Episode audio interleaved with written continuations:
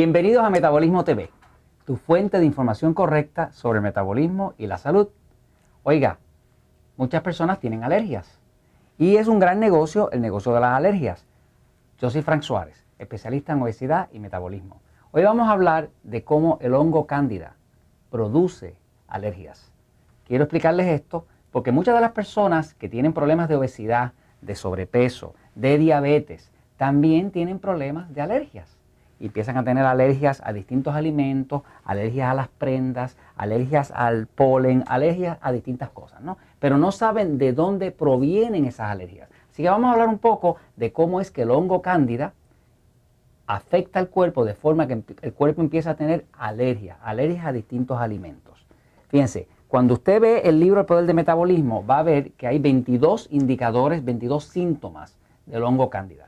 El hongo cándida, así someramente por encima, para aquellas personas que no han oído de este tema anteriormente, hay un hongo que vive en el cuerpo humano, en todos los humanos.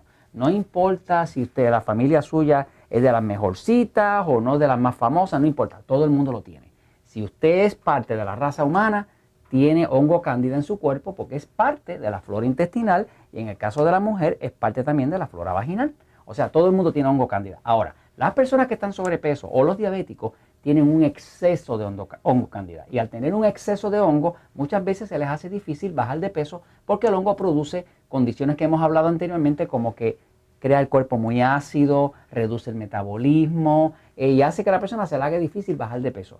Fuera de que ese hongo causa sinusitis, migraña y otras cosas, una de las manifestaciones más clásicas de una infección con el hongo cándida severa como cuando una persona engorda mucho o está diabética, es las alergias. Quiero explicarle un poco cómo es que se originan esas alergias causadas por el hongo cándida. Voy a moverme un momentito a la pizarra para que hacerle un poco de un dibujo para que usted vea cómo es que se, o la cándida, el hongo, la infección con el hongo cándida termina en convertirse en alergias. Fíjense, las personas que padecen de hongo cándida, que tienen candidiasis, como le llaman los médicos, nosotros en Metabolismo TV sabemos que toda persona que está sobrepeso va a estar llena de hongo. La razón es fácil. El hongo cándida depende de que haya mucha glucosa en el cuerpo, que es el azúcar de la sangre. No se puede estar gordo si no hay mucha glucosa. Por lo tanto, cualquier persona que esté bien gorda o bien gordita o diabética, pues tiene el problema de que tiene mucha glucosa. Y al haber mucha glucosa es que va a haber mucha grasa, que es lo mismo que produce la obesidad y que es lo que descontrola la diabetes. Pero esa misma glucosa es la que alimenta al hongo. Tener un cuerpo con demasiada glucosa muy alta, como pasa un diabético, es como uno tener un patio donde uno tiene un jardín y tiene una hierba mala, que es, digamos, el hongo cándida, y si usted a la hierba mala le echa abono, pues la hace crecer. Y eso mismo pasa cuando una persona tiene el azúcar demasiado alta, la glucosa demasiado alta, como el caso de un diabético o una persona obesa, y obviamente o fuerza el hongo a crecer. Entonces, les voy a explicar cómo es que ese hongo se convierte en alergias. Fíjense aquí. El hongo cándida vive solamente en los sitios donde hay humedad, calor y oscuridad.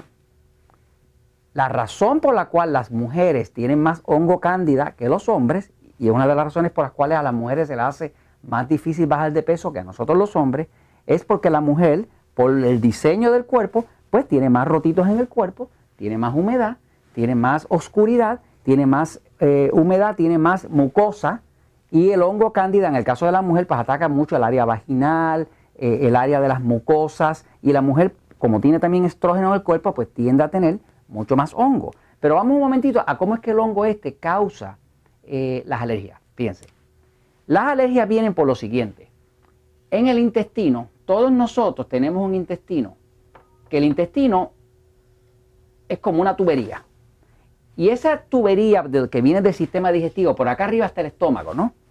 Uno come algo, se procesa en el estómago y pasa por el duodeno y empieza a bajar por el intestino hasta que termina.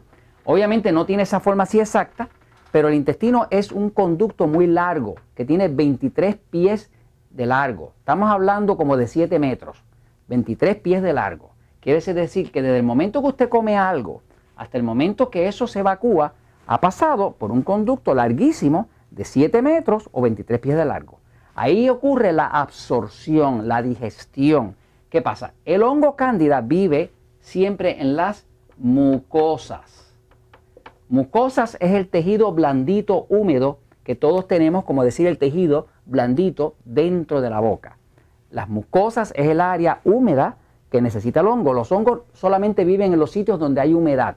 En un sitio donde hay resequedad o donde hay demasiado calor, los hongos no viven. Los hongos viven en los sitios que son húmedos, calientitos, oscuros. Si usted se fija un hongo en su casa, en cualquier hongo que crezca en un sitio donde usted guarda cosas o demás, va a ver que crece ahí porque hay humedad. O sea que los hongos necesitan humedad. Pues dentro del cuerpo humano, uno de los sitios donde más humedad hay es en el intestino. Y en el intestino, el hongo se pega en las paredes y cuando se desarrolla, que crece mucho, que se llama una infección sistémica, crea unas raíces que se llaman la cilia. Cilia, que en griego quiere decir raíz. Y ese hongo lo que hace es que echa unas raíces, como unas pequeñas raíces, que salen de la pared del intestino. Al haber hongo pegado a las paredes y haber esas raíces que salen de la pared, eso causa que esas paredes empiezan a tener como unos rotitos. Unos rotitos por donde salen las raíces. Los americanos, los doctores americanos le llaman leaky gut syndrome. Si se traduce a eso al español, sería el síndrome de intestino colador, que es que el intestino se llena de rotitos. Rotitos porque el hongo rompe la pared, echa sus raíces, debilita la pared y la rompe. ¿Qué pasa? Cuando la persona come, pues la comida pasa por aquí para la digestión. Pasan algunos alimentos que todavía están indigestos, quiere decir que todavía no están digeridos. Y cuando pasan por aquí cerca, algunas partículas de ese alimento escapan. Cuando aquí escapa esta partícula, y es una partícula que no está digerida, el cuerpo la detecta como algo extraño. Es algo que no está digesto. Es algo que obviamente para el cuerpo no es un alimento. Por lo tanto, el cuerpo crea los llamados anticuerpos. Anticuerpos son sustancias, son, perdón, son células del sistema inmune del cuerpo, del sistema de defensa, que están diseñadas para defender al cuerpo y son parte del ataque que el cuerpo le hace a una sustancia extraña. Vamos a decir, por ejemplo, que usted comió pescado. Pues cuando ese pescado pasó a la carne de pescado, si escapó una pequeña molécula de pescado, pues ahora usted va a empezar a tener una alergia a pescado. Porque esa molécula que escapó de pescado está indigesta, escapó por el rotito que había hecho por la raíz del hongo, salió afuera, está en un área donde está en la sangre, el cuerpo la detecta, el sistema inmune crea anticuerpos y la marca como algo enemigo, algo extraño, y ahora el sistema inmune lo ataca. Por lo tanto, la próxima vez que usted coma pescado, pues usted tiene alergia. Pero, ¿qué pasa? Una persona que tiene mucho hongo, pues va a tener muchos rotitos, muchas raíces, y muchas oportunidades de que todo lo que pase tenga alergia. Entonces empieza a tener alergia al pescado, alergia al huevo, alergia al pan, alergia a 20.000 cosas, ¿no? Y de ahí es que salen las alergias.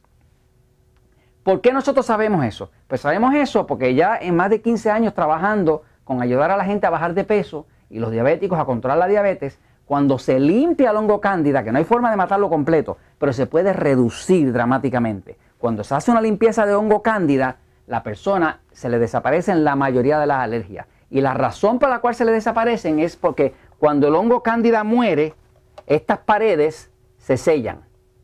Y cuando se sellan, ya no siguen habiendo partículas infractoras que obligan al cuerpo a seguir haciendo anticuerpos. El cuerpo tiene cierta memoria, pero si pasa bastante tiempo de que esa memoria no se reactiva, pues la persona ya no tiene alergia. Por ejemplo, yo he visto personas que tenían una alergia a mariscos y seis meses después de que se había limpiado la cándida, ya podían comer marisco y no tenían alergia.